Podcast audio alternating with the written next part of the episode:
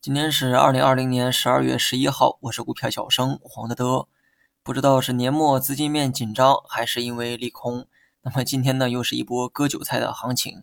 说到年底资金面紧张的这个问题哈，想必不用我说呢，很多人都会自己分析，因为各大平台的这个股评专家都做过这方面的分析。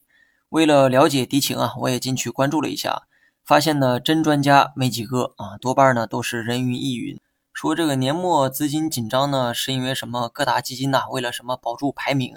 基金经理为了冲业绩等等啊，所以呢，年末会什么选择减持高位股，并进行调仓换股等等等等吧啊！一传十呢，十传百，结果呢，阿猫阿狗啊都在用这套说辞呢去讲股评，散户听的呢是一个高深莫测。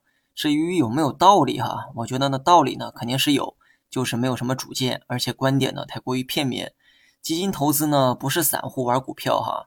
高位股呢可以减持，但减持出来的钱又放哪儿呢？说白了，还得去买其他标的，总不能把钱放钱包里吧？照这个说法，那熊市的时候基金岂不是要空仓吗？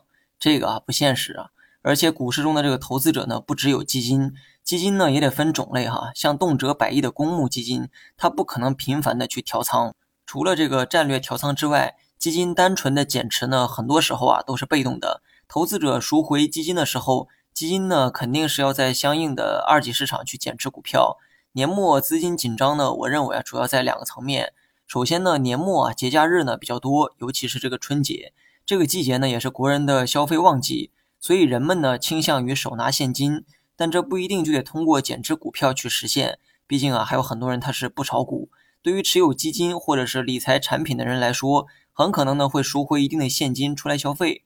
那么赎回的数量多了，基金呢也会在二级市场等比例的去减持股票。另外呢，年末哈也是金融机构忙于结算的这个时候，银行呢每年都是有放款放款限额哈，不是说有人来借钱我就放款，达到了放款限额，银行呢只能等第二年初再去放贷。所以呢，年初的时候啊，额度呢是相对充足，而年末呢是相对紧张，放款呢也自然会变少，市场的流动资金也会相应的减少。那么以上呢是年末资金面紧张的部分原因，其他原因呢当然也有哈，但大致的这个逻辑啊都差不多。时间原因啊就不细讲了。最后呢说一下大盘，首先呢我今天哈选择了低吸，那么这个观点啊中午午评的时候呢我就讲过了，下午啊我会去低吸。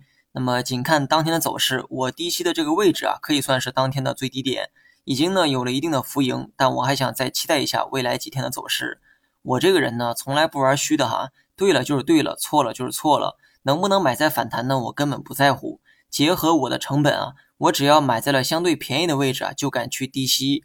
昨天大盘呢是踩了一脚刹车，但显然这脚刹车呢没有踩稳。下午冲高回落，那么过早的松开刹车就会出现溜车现象。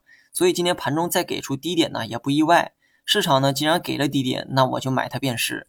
当然了，我这属于短线行为哈。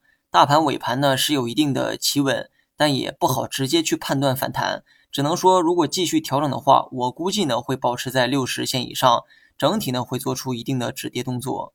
好了，以上全部内容，下期同一时间再见。